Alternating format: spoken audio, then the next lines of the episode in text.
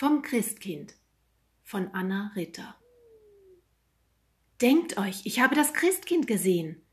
Es kam aus dem Walde, das Mützchen voll Schnee, mit rotgefrorenem Näschen. Die kleinen Hände taten ihm weh, denn es trug einen Sack, der war gar schwer, schleppte und polterte hinter ihm her. Was drin war, möchtet ihr wissen? Ihr Naseweise, ihr Schelmenpack! Denkt ihr, er wäre offen, der Sack?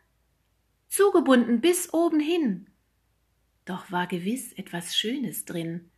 Es roch so nach Äpfeln und Nüssen.